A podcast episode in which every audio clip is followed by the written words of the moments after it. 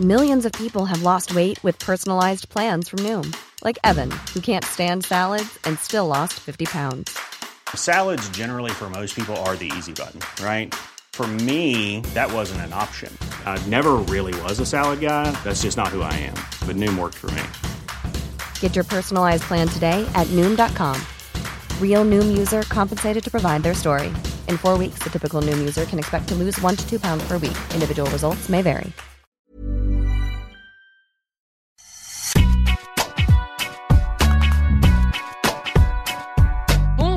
Bonjour à tous, bienvenue dans Deep Impact. Le premier grand chelem de l'année est passé, mais la saison ne fait que commencer. Et avec elle, ce rendez-vous avec votre podcast tennis préféré. Je suis Anne Boyer, journaliste de la rédaction d'Eurosport, et je suis accompagnée comme toujours par Arnaud Di Pasquale. Salut Arnaud. Salut Anne. Et pour débattre avec Deep cette semaine, deux journalistes de la rédaction d'Eurosport.fr, Laurent Vergne et Maxime Battistella. Salut à tous les deux.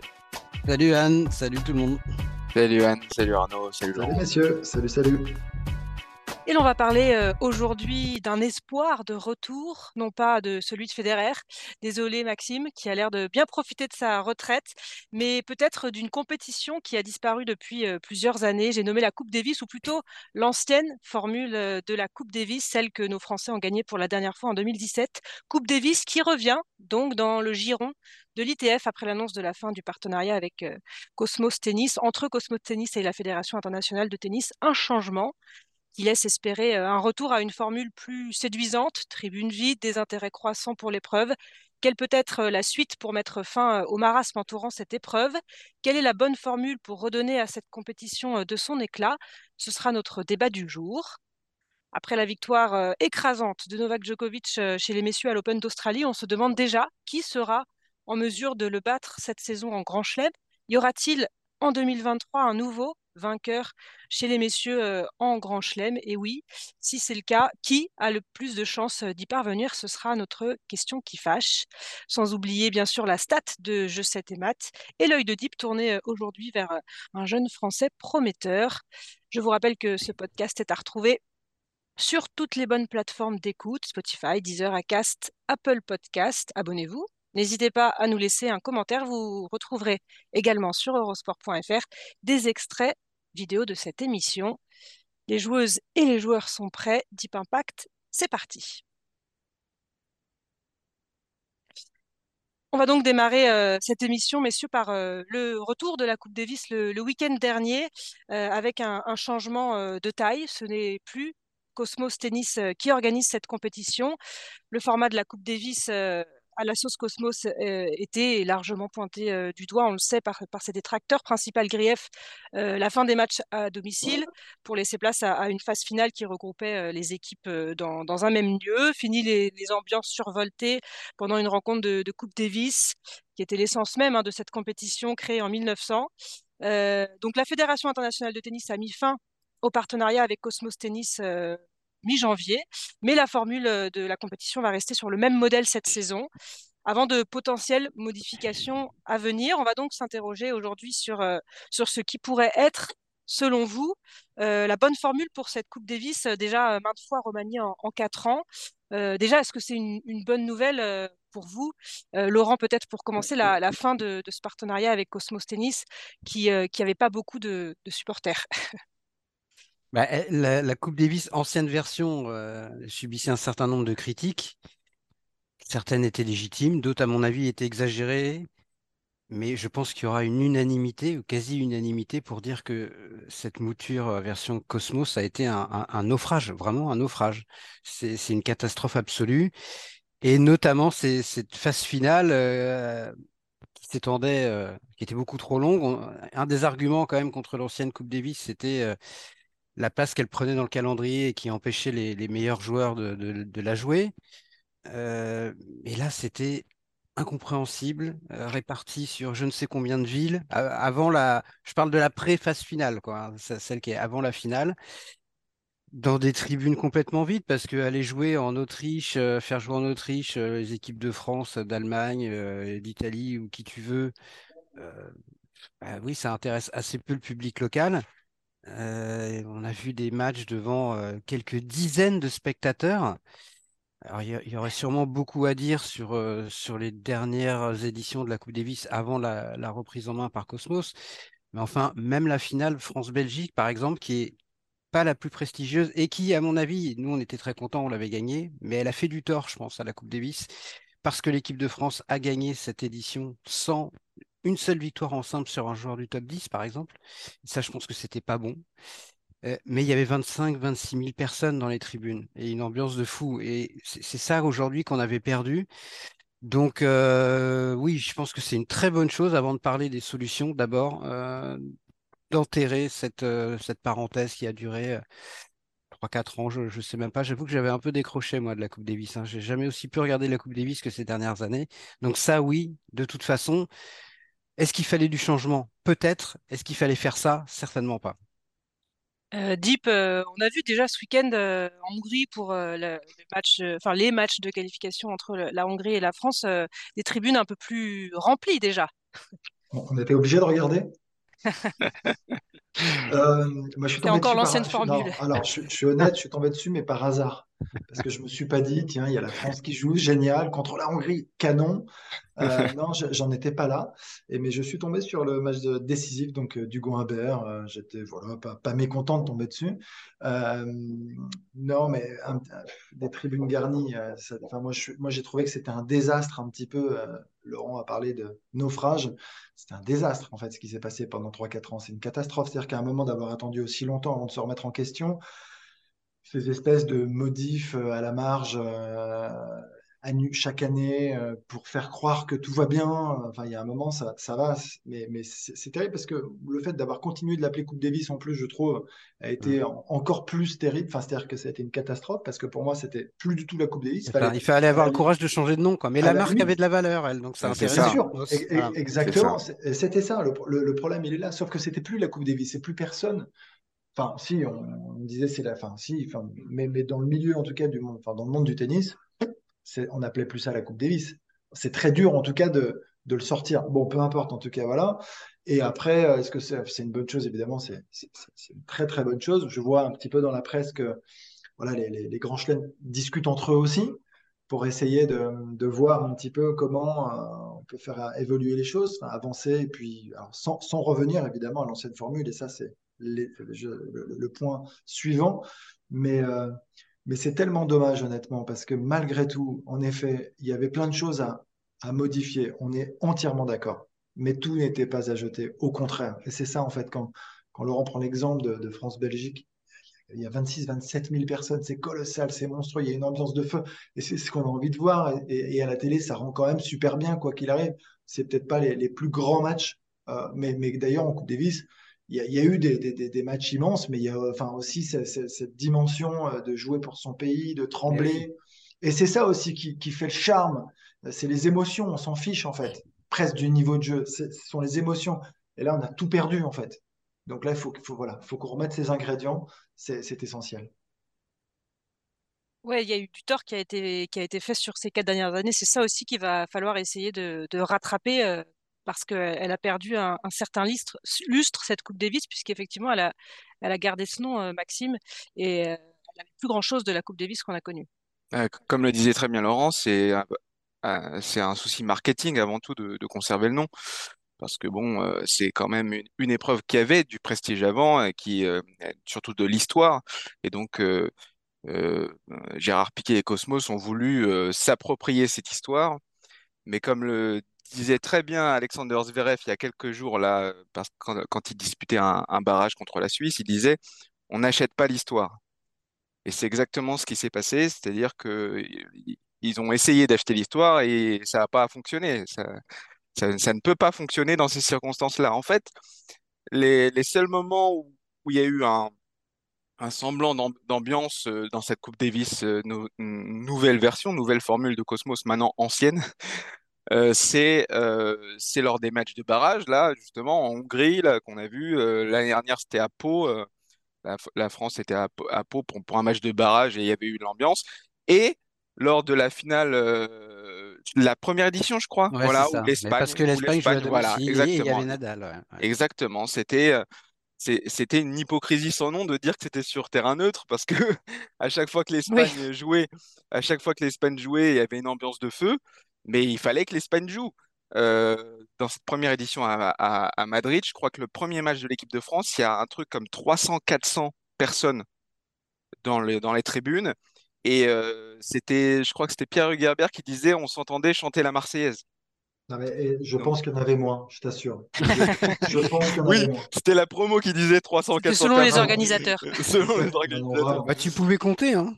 ça prenait pas très très longtemps. Hein. Oui, donc euh, voilà, réformer pour réformer, euh, c'est c'est toujours dangereux. Il y, avait, il y avait des, il y avait des incontestablement des, des problèmes dans l'ancienne euh, dans l'ancien format. Les meilleurs joueurs ne la jouaient de ne la jouaient plus, en tout cas de moins ah. en moins souvent. attention parce que et pas en même temps en fait. On dit, quand on dit les meilleurs joueurs, en fait, on parle de Federer, de Nadal, de Djokovic. Et, et, de Murray. Mais les autres, on leur demandait pas leur avis. Tu parlais de Sacha Zverev. Sacha Zverev, il, jouait, il jouait la Coupe Davis ancienne version dès les premiers tours. Et il aimait ça. Parce qu'on n'a pas trop demandé aux jeunes finalement ce qu'ils en pensaient. On n'a pas demandé aux Zverev, qui lui n'a pas joué la Coupe Davis version Cosmos. Hein. Il a dit ça, c'est pas la Coupe Davis, je la joue pas. On n'a pas demandé leur avis euh, des, jeunes comme Chapovalov, euh, Chapovalov ou Géliassim. Moi, je trouve ça terrible pour eux qu'ils aient gagné cette Coupe Davis là et qu'ils aient pas vécu une victoire ou une grande finale à l'extérieur ou une grande finale à domicile. Mais cela, on leur a pas demandé. En gros, on a demandé, et c'était important d'avoir leur avis, à Federer, à Nadal, à Djoko, qu'il avait déjà gagné. Donc en gros, bon bah pour résumer, maintenant, ils s'en foutaient un peu. Bah, ça. Mais sauf qu'ils n'avaient plus l'intention de la jouer de toute façon. Et puis, et puis, c'était pas eux l'avenir de la Coupe Davis. Mais ils avaient aussi contribué, parce que oui, il la joué pas tous les ans, mais ils l'ont tous gagné. Federer, il a fini par la gagner. Djokovic mm. a gagné. Nadal l'a gagné plusieurs fois. Murray l'a gagné. Et, même, euh, même quand ils n'étaient pas là, ça ne nous a pas empêché de vivre des très grands moments. La, finale entre l'Argentine et la Croatie, ça, c'est un immense moment de tennis, avec un des plus grands matchs de la décennie. Donc, exactement. Donc, euh, la Coupe Davis, ce qui faisait sa force, sa puissance, c'est qu'elle était plus forte que les joueurs qui étaient sur le terrain. Mmh. C'était ça la force de la Coupe Davis. Ça ne veut pas dire qu'il ne faut pas qu'on fasse en sorte d'avoir les meilleurs joueurs. Mais je pense qu'on s'y est vraiment très très mal pris et il y a beaucoup de choses à faire. On va en parler maintenant. Et puis, juste une petite parenthèse, on a aussi caricaturé l'absence des meilleurs. C'est-à-dire que si vous regardez, par exemple, on, va parler de Federer parce que c'était un cas intéressant. On disait que Federer, il avait, déserté la Coupe Davis jusqu'à ce que Wawrinka arrive au top niveau et qui, qui euh, et qui en 2014 reviennent et la rejouent. Euh, c'était à la fois vrai dans le sens où à partir du moment où il a été numéro mondial, il a moins joué la Coupe Davis, il a plus privilégié sa, carrière euh, personnelle, mais c'était aussi faux parce que quand vous regardez la carrière de Federer, il a un truc comme plus de 60 matchs de Coupe Davis et il en a beaucoup joué jeune. Il en a beaucoup joué jeune et, il a, après beaucoup, de barrages joué, voilà, beaucoup de barrages pour maintenir la Suisse. Donc ça, ça, ça veut dire aussi qu'il y avait quand même un attachement. Alors il, la rejoue à fond quand il sait qu'il peut la gagner avec Wawrinka. Exactement. Et il a, il a rejoué à fond dès 2012 d'ailleurs avec Wawrinka. C'était avant que Wawrinka soit euh, ait gagné un grand chelem et ils se font taper par les, par les Américains d'ailleurs. Mais, mais voilà, c'est-à-dire que même, même dans, cette, dans cet argument-là du meilleur qui n'est pas là, il y a, y a, aussi des failles. Et puis euh, Nadal a parfois fait l'impasse et puis il est revenu en finale mmh. pour, pour aider son, son pays à la gagner encore. Tu as raison, Maxime. La, meilleure la meilleure preuve de ça, c'est le palmarès. Mmh. Euh, quand, la, quand la réforme est entérinée, donc je crois que c'était en 2019, tous les joueurs qui avaient gagné un tournoi du Grand Chelem au cours des 15 dernières années avaient gagné, ont gagné au moins une fois la Coupe Davis. C'est vrai de Federer, de Nadal, de Djokovic, de Murray, de Del Potro, de Wawrinka, de Silic. Euh, et après, il y a Dominique Thiem qui a, gagné un grand chelem et, Medvedev. Euh, mais au moment où on enterre la Coupe Davis, on enterre quand même une compétition. Certes, les meilleurs joueurs ne sont pas toujours là au même moment. Et plus ils avancent en âge, moins ils sont là. Mais tous les vainqueurs de Grand Chelem avaient quand même tenu à gagner au moins une fois la Coupe Davis. Et c'est une épreuve qui, pour beaucoup, a changé leur carrière. Novak Djokovic, son grand déclic, c'est la finale contre la France à Belgrade en 2010. Il a toujours dit. Après, il perd plus pendant. Exactement. Et il le, dit, il sort de deux saisons qui, sont à son échelle difficiles depuis son titre en Australie en, 2008, même presque trois ans. Et il a toujours dit que cette finale de Coupe Davis, euh, bah, elle a changé énormément de choses pour lui, pour, pour, pour sa confiance. Malheureusement, ils l'ont parfois un peu oublié, ces joueurs-là, après. C'était un petit peu dommage. Alors, du coup, le... Ouais, non, mais Oui, pardon, que... vas-y. Non, mais ils sont, ils sont- c'est ce- enfin, c'est là où c'est c'est dommage. C'est ils ils l'ont voulu cette Coupe Davis plus que jamais. Enfin, la remporter, je parle quand je dis ils l'ont voulu. Et à la fin, euh, à, à- à plus de 30 ans, en effet, c'est un peu usant, c'est un peu ceci, c'est un peu cela. Et ils sont trois ou quatre à dire ça seulement. C'est vrai, mais avec un poids énorme. Bah oui, Et c'est là où c'est bien sûr. C'est là où c'est compliqué. Mais c'est dommage parce qu'ils ont tous voulu la gagner. Enfin, Nadal, il l'a gagné euh, quatre fois dans l'ancienne version et une fois, donc la première année en 2019. C'est énorme, en fait. Ça veut, ça veut dire quand même beaucoup de choses. Ils, enfin, ils, ils l'ont voulu, ils y ont cru, euh, ça les a fait vibrer. Il fa- fallait voir l'attitude de Nadal quand il était pas sur le fou. court, mais qui regardait ses, ses, ses coéquipiers. C'était, Ah ouais. un- Je connais pas un joueur qui a participé à la Coupe Davis et qui n'a pas vécu un truc extraordinaire. Cette épreuve, elle a changé des carrières et des vies, parfois pour le pire. hein. Il y a des joueurs qui ont vécu des défaites terribles et qui, s- qui ne s'en sont pas remis. Un Parce an. que... Ah, Je faut vraiment que je donne un nom? Bah, tu le connais, Non, je non? rigole, je rigole. Non, mais c'était, ça faisait ça, la Coupe Davis. Ça pouvait générer ça. Ça, ça pouvait transcender et ça pouvait euh, tétaniser. Et je, je pense qu'en en tout cas, les émotions que les joueurs euh, ressentaient, ils ne les vivaient nulle part ailleurs. C'était complètement, euh, complètement à part et c'est ça qu'il faut absolument retrouver. Et ça passera forcément, quoi qu'il arrive, par le retour du domicile extérieur. Ça, ça peut, ça, c'est vraiment la base de tout et ça a été le, Ouais. La plus grosse faute de, Cosmos et, de l'ITF quand ils ont euh, proposé cette réforme, c'était de supprimer ça. Alors, pas pour les premiers tours, mais derrière, cette, phase finale vraiment était, euh, terrible. Alors là, justement, euh, cette année encore, ce sera l'ancienne version avec euh, une phase finale à, à 8 euh, à Malaga, encore en, Espagne, au mois de novembre. Mais la fin du partenariat peut laisser espérer que on permette aux fédérations nationales d'être de nouveau entendues sur, euh, sur le format pour 2024, en tout cas. Ah bah là, Euh, on n'imagine pas le statu quo, en tout cas. C'est- enfin, au-delà de cette année. hein. Cette année, c'était trop Ah tard non, pour changer. bah, si le partenariat est terminé, euh, c'est aussi pour, euh, pour changer, euh, pour changer des choses. Il y a plusieurs options. Il y a une idée d'une Coupe Davis qui s'étalerait sur, euh, sur plusieurs années, peut-être pour pouvoir l'insérer justement euh, dans le calendrier, avec évidemment en priorité le retour de, de ces matchs euh, domicile-extérieur qui va, qui va être étudié. Il va y avoir beaucoup de, de spéculations. euh, et ce qui me, ce qui m'amène à vous demander pour vous, quelle serait euh, la bonne formule? On a dit qu'il y avait eu des choses à, revoir de l'ancienne version euh, avant Cosmos. Donc on, sait que la priorité, c'est le retour des, matchs aussi domicile-extérieur. Qu'est-ce qui, qui pourrait aider à refaire de cette compétition la grande compétition qu'on a connue? moi, si j'étais provoque, je dirais que je, et, je sais si Bertrand Milliard nous écoute, il sera d'accord avec moi. Je, je n'aurais rien changé, moi. Moi, j'adorais la. Coupe Davis. Mais on va être pragmatique. Je vais pas faire mon, mon Bertrand Millard et je vais essayer d'être euh, ouais, d'être pragmatique. Donc, je pense que d'abord, ce qu'il faudrait, euh, c'est que tout le monde se mette autour de la table pour décider que la Coupe Davis, c'est l'épreuve, avec un L majuscule, euh, par équipe nationale dans le calendrier. Aujourd'hui, c'est parti un petit peu dans tous les Il sens. y en a trop.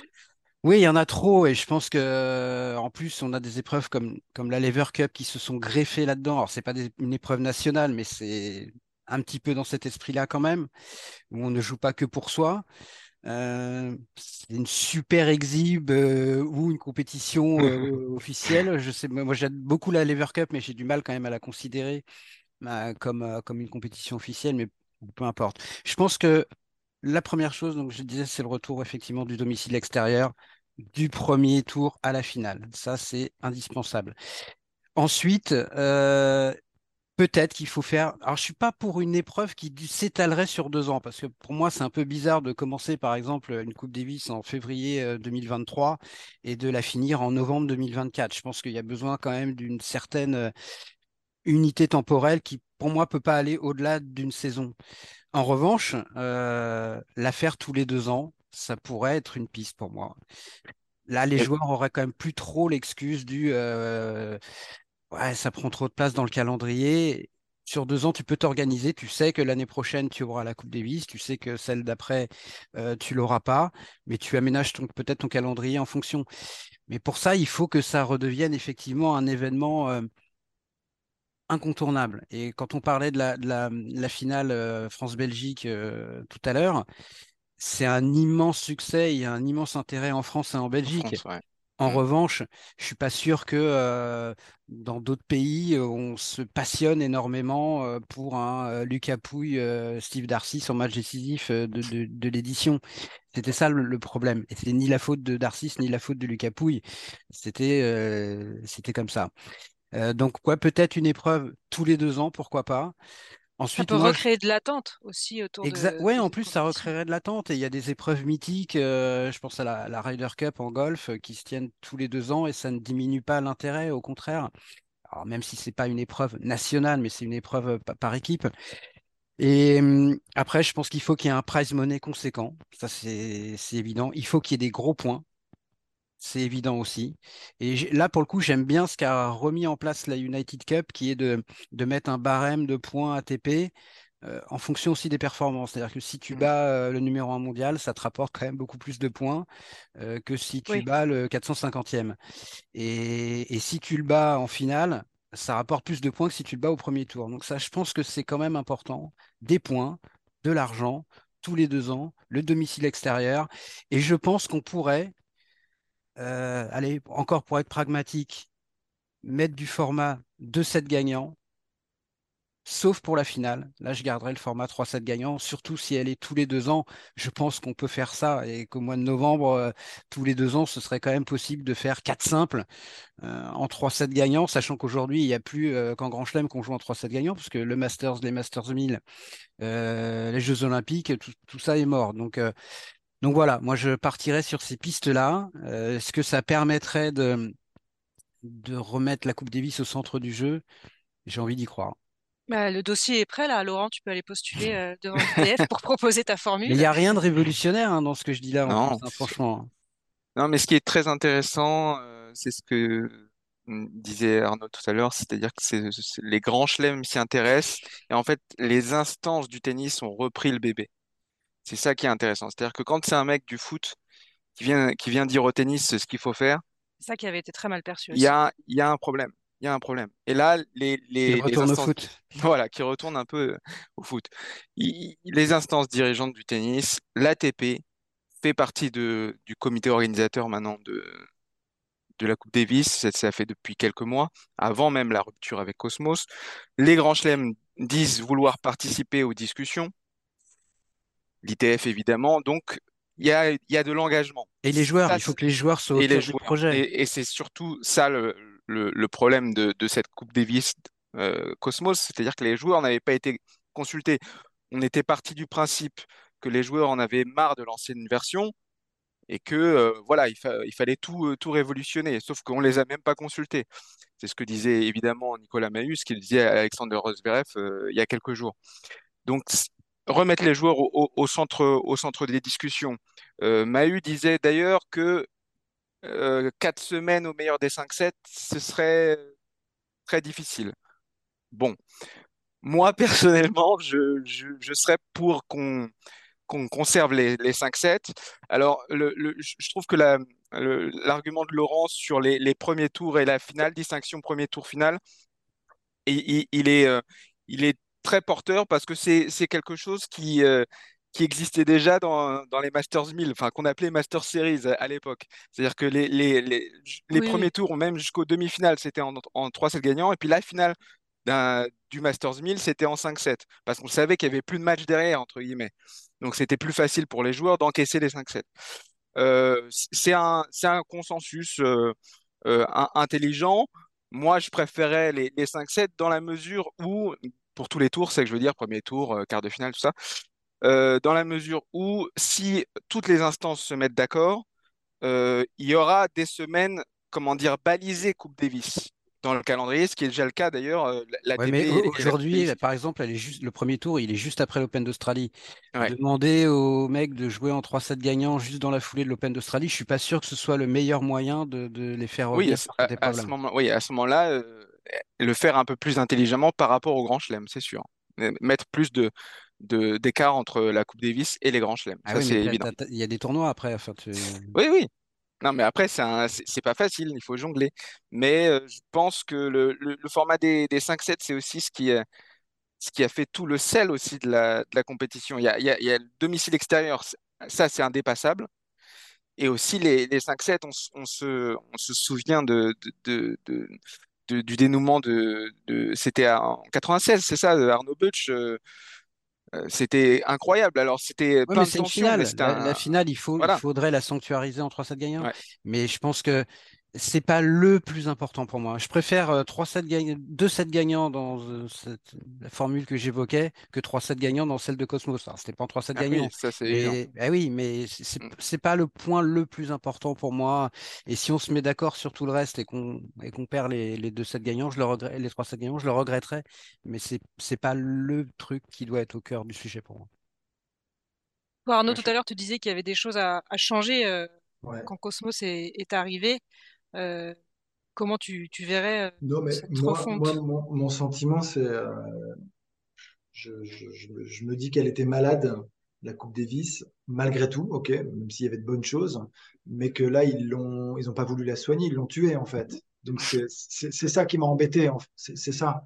Et je trouve qu'on n'a pas tenté, en fait, euh, justement, d'aller sur une Coupe Davis tous les deux ans. On n'a rien tenté avant de la flinguer. Voilà on est allé tout de suite à se dire il faut tout, euh, tout changer, c'est la révolution, c'est génial, sans faire attention à l'histoire, à l'héritage, euh, au sport, euh, au tennis, à, l'histoire de la Coupe Davis. Voilà, ça, ça, ça m'a beaucoup gêné. Et aujourd'hui, en effet, moi, je, maintiens, et c'est ce qu'on disait déjà à ce moment quand on en parlait, que c'était quand même la rareté qui pouvait créer aussi de la valeur. Donc, euh, à partir Organiser la rareté. moi, je, trouve ça, je trouve ça très intéressant de la, jouer allez, tous les deux ans. Les Jeux Olympiques, c'est tous les quatre ans. On sait à quel point c'est important. Tous les quatre ans, tu dois pas te louper. C'est un, objectif de malade. là, il faut que ce soit ça. Il faut que ça représente quelque chose de puissant, de très fort. Et pour ça, bah, ça peut pas en effet avoir lieu tous les ans. Ça, je l'entends clairement.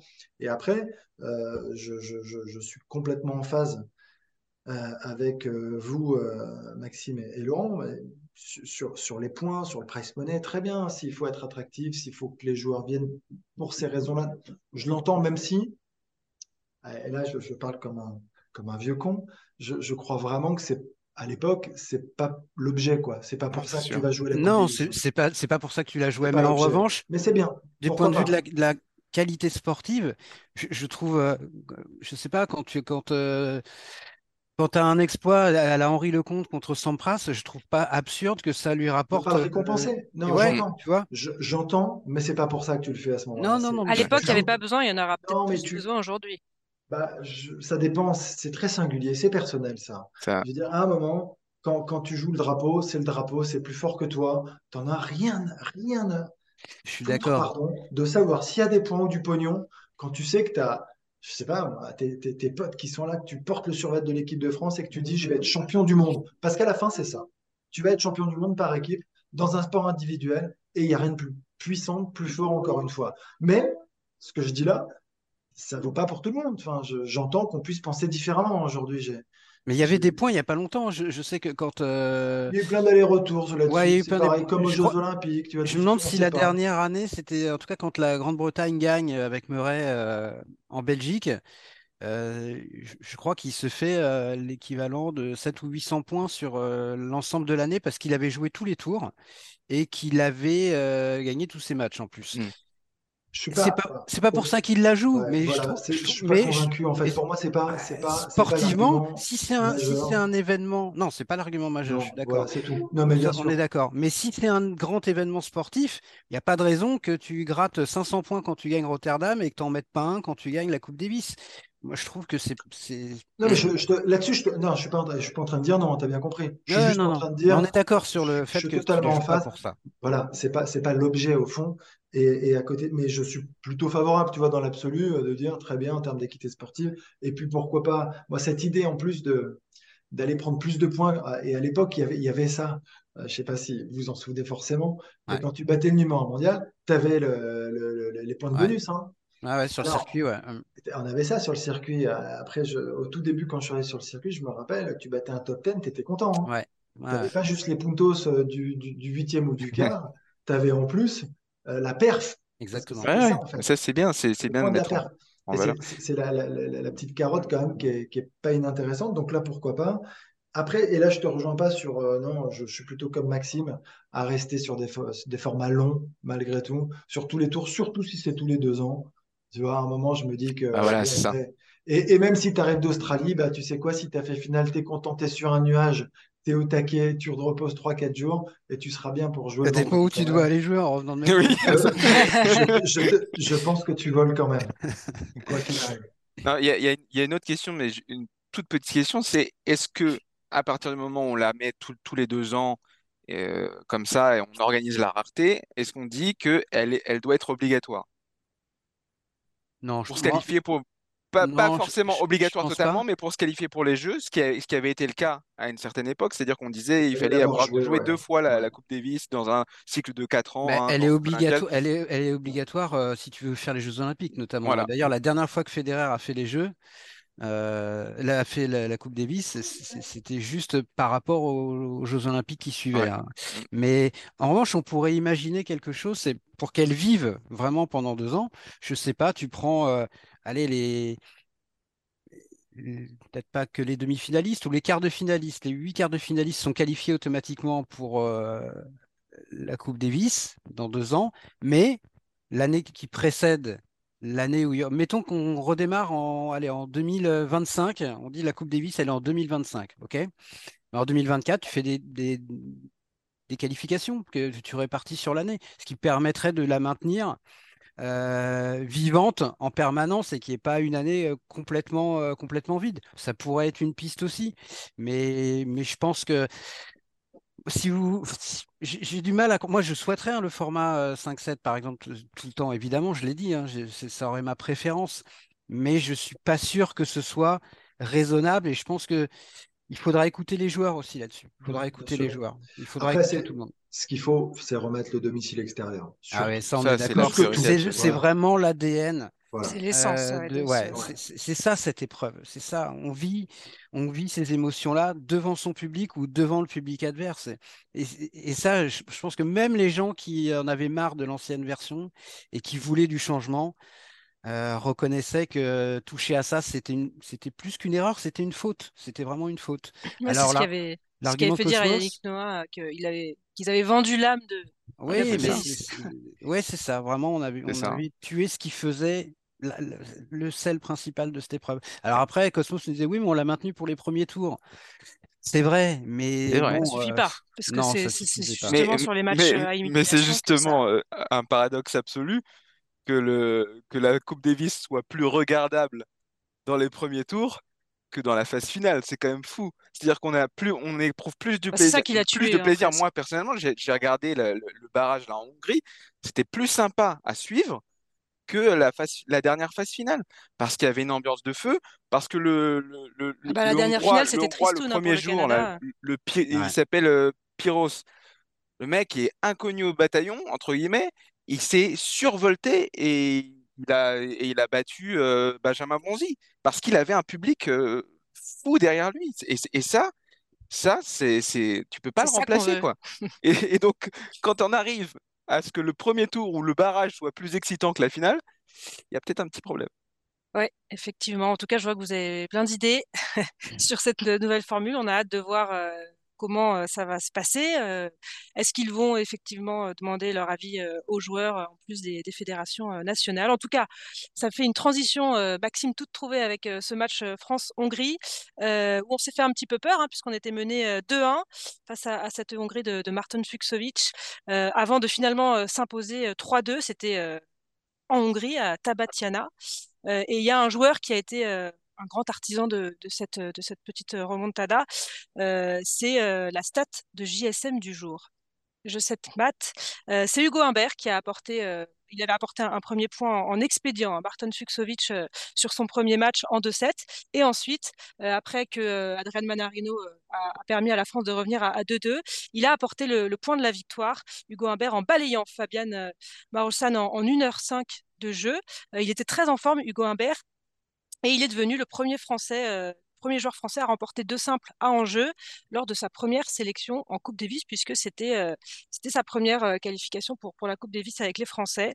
Et c'était plus arrivé depuis Jean-François Blanchy face à la Suisse en 1923. Voilà. pour, pour la petite stat du jour, mais en tout cas, ça, ouais, 100 ans après. Ouais, ouais.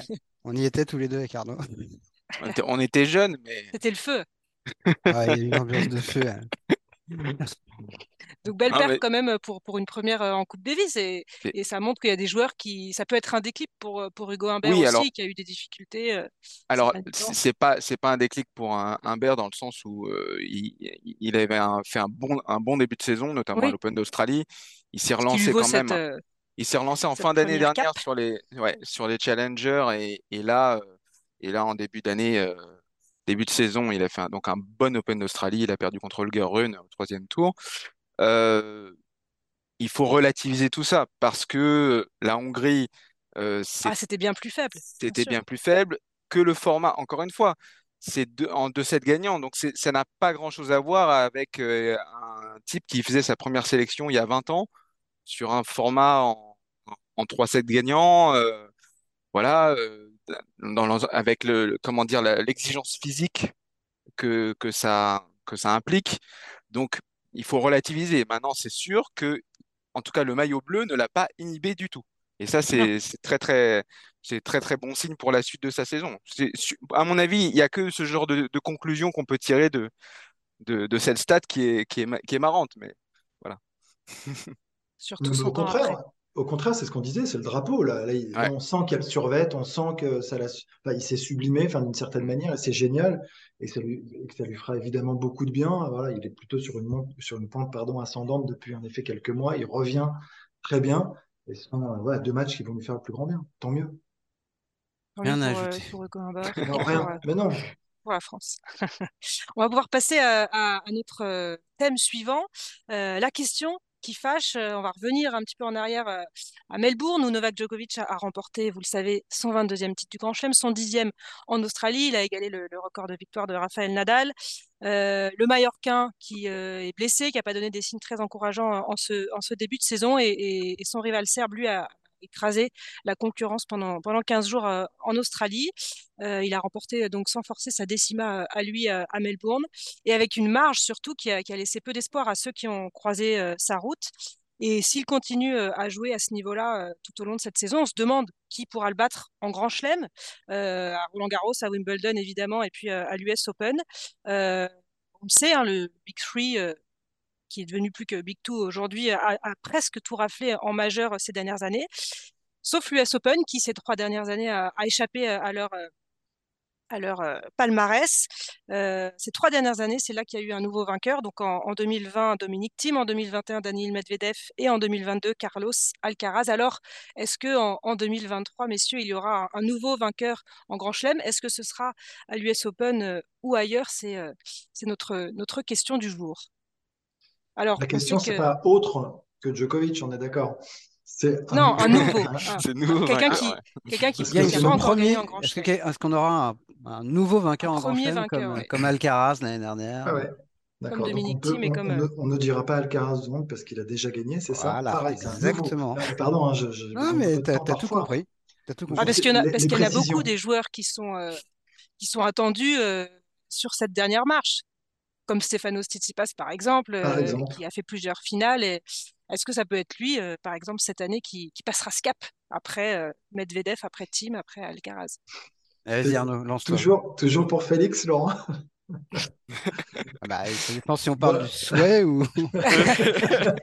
ou s'il faut être réaliste. Soyons pragmatiques, tu disais tout à l'heure. Ouais, j'ai décidé d'être pragmatique aujourd'hui.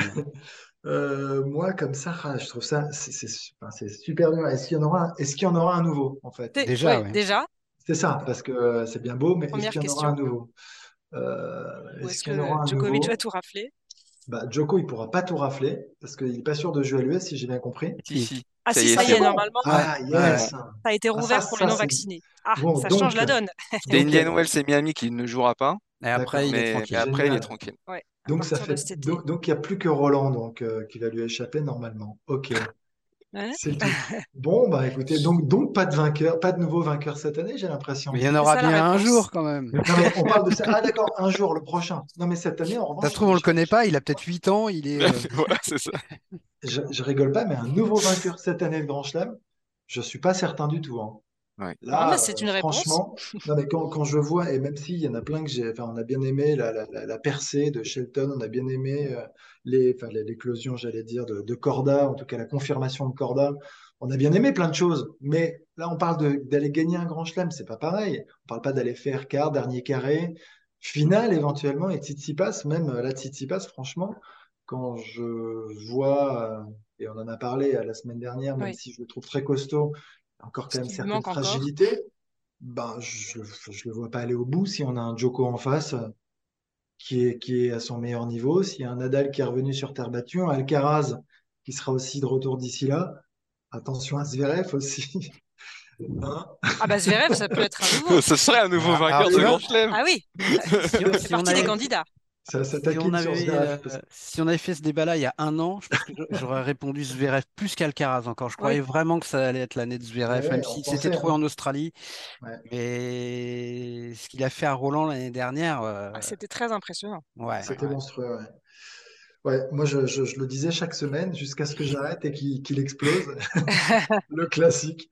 Mais euh, non, mais comme ça, franchement, je, pour cette année, je, je suis assez sceptique. Voilà pour tout vous dire. C'est terrible. Hein ah, ça se... je, suis désolé, hein. je suis désolé d'être honnête. J'aimerais bien vous, enfin, je sais pas, être un peu plus euh, alléchant là. Non, mais de toute façon, un peu d'audace, que diable. C'est vrai que ce qu'on disait la semaine dernière en débriefant euh, l'Open d'Australie, on disait quoi? Novak Djokovic sera le très grand favori de n'importe quel tournoi du Grand Chelem euh, cette année, ou à la limite co-favori de Roland Garros euh, avec Nadal, si, l'Espagnol, sous réserve que l'Espagnol soit là, puis soit à, 100%, ce qui n'a pas été le cas quand même depuis le dernier Roland Garros. Il n'était pas peut-être pas à 100%, mais en tout cas, il était compétitif. Donc oui, le, scénario le plus plausible, c'est que Djokovic et Nadal euh, bah, trustent encore tout. Mais maintenant, bon, si on veut être un peu joueur, en tout cas, qui a le plus de chances derrière? La réponse la plus logique, c'est Stefanos Tsitsipas aujourd'hui, parce que Alcaraz a déjà gagné le sien, parce que Zverev euh, a été coupé vraiment au moment où il était tout près d'y arriver, je pense, euh, et que là, sur ce qu'on a vu depuis le début de l'année, euh, c'est super de le voir revenir sur les cours, mais voilà, je pense que c'est même pas du moyen terme, à mon avis, pour lui, pour, pour redevenir compétitif au point de, gagner de pouvoir gagner un grand chelem, si tant est qu'il y arrive, ce qu'il n'est même pas gagné quand on voit ce qui est arrivé par exemple à Dominique Thiem. Donc Tsitsipas, c'est la réponse la plus logique. Il a deux finales de grand chelem, dont une où vraiment il est passé quand même tout près de la victoire. Il est capable d'être compétitif partout. Alors sur, sur gazon, peut-être un, peu moins, mais les deux sur dur et, et, sur Terre, euh, c'est peut-être à Roland qu'il a le plus de chance aujourd'hui. Euh, vraiment sur Terre, il a vraiment bousculé et Nadal et Djokovic. Donc, c'est la réponse la plus logique. Après, moi, si j'ai un souhait, évidemment, c'est Félix Auger-Aliassime. et, et, je continue de penser qu'il n'y a pas de raison qu'il ne gagne pas un tournoi du Grand Chelem un jour.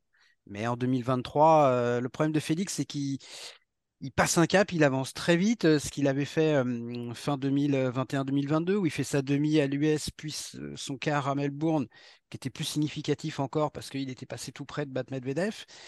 Après, il a calé, il fait sa fin de saison euh, assez remarquable en indoor où il enchaîne les titres, mais derrière, il se plante au Masters.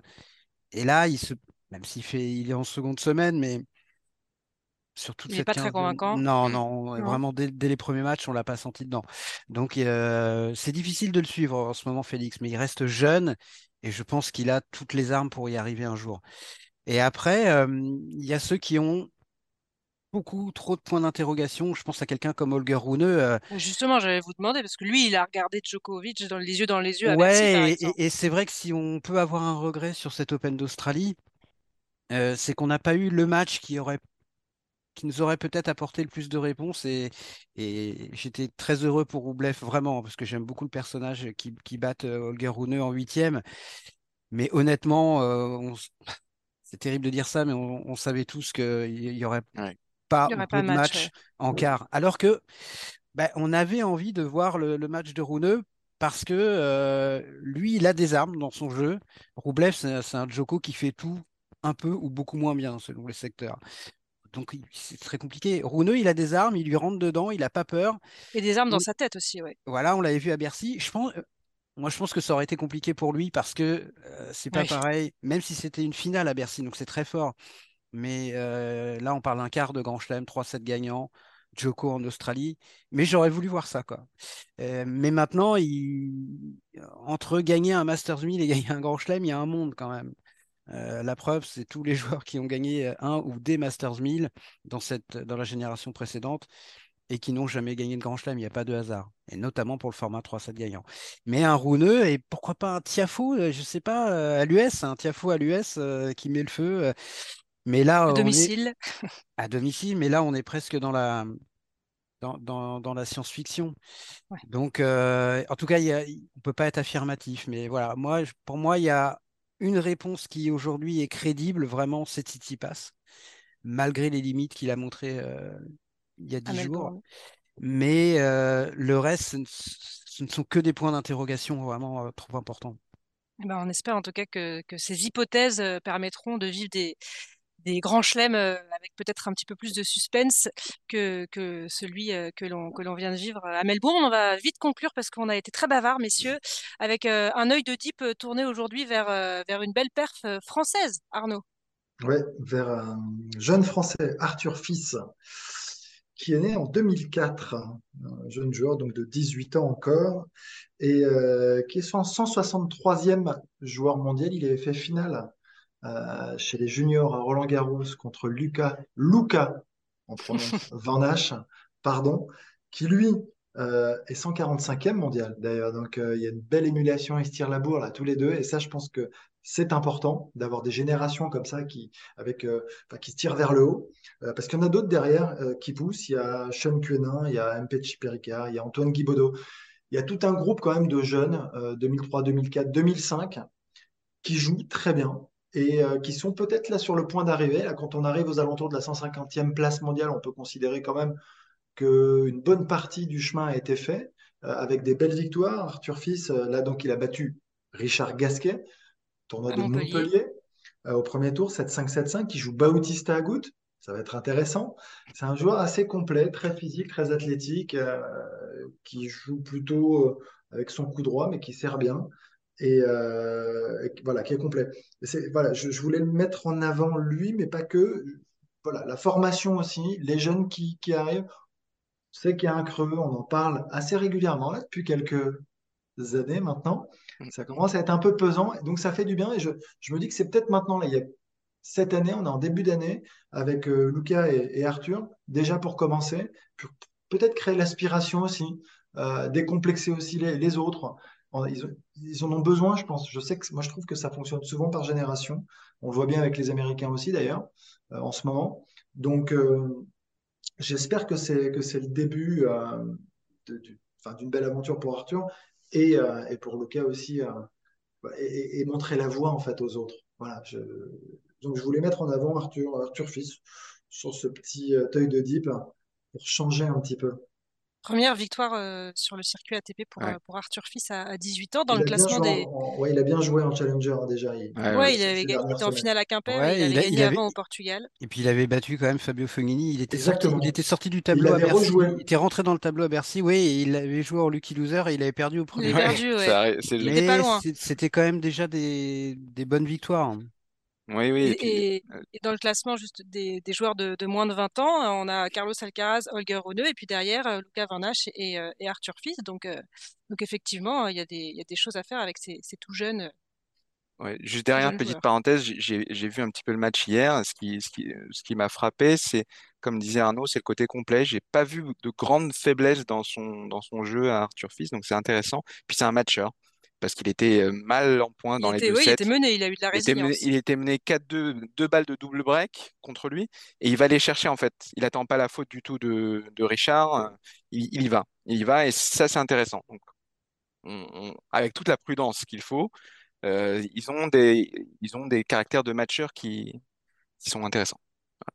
il a des armes, il a des armes Arthur Fils dans son jeu, franchement. Un super euh, coup droit. En revers, c'est très beau ce qu'il fait aussi. Il sait slicer en revers, il sait contrer. Enfin, intéressant. Peut-être bientôt dans le top 100, c'est de là.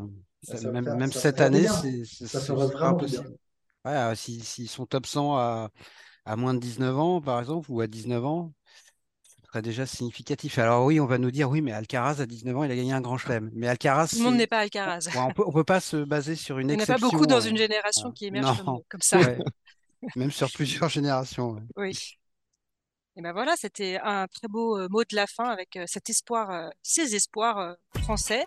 Merci à tous. Deep Impact, c'est terminé pour cette semaine. N'hésitez pas à, nous noter, à nous laisser un commentaire. Abonnez-vous aussi. Vous recevrez ainsi les prochains épisodes directement sur votre smartphone. On se retrouve la semaine prochaine. D'ici là, suivez l'actu sur, sur Eurosport, sur eurosport.fr. Et puis, allez taper la balle si vous avez le temps. Merci, messieurs. Salut, Anne. salut Anne, salut tout le monde. Salut à tous. Salut.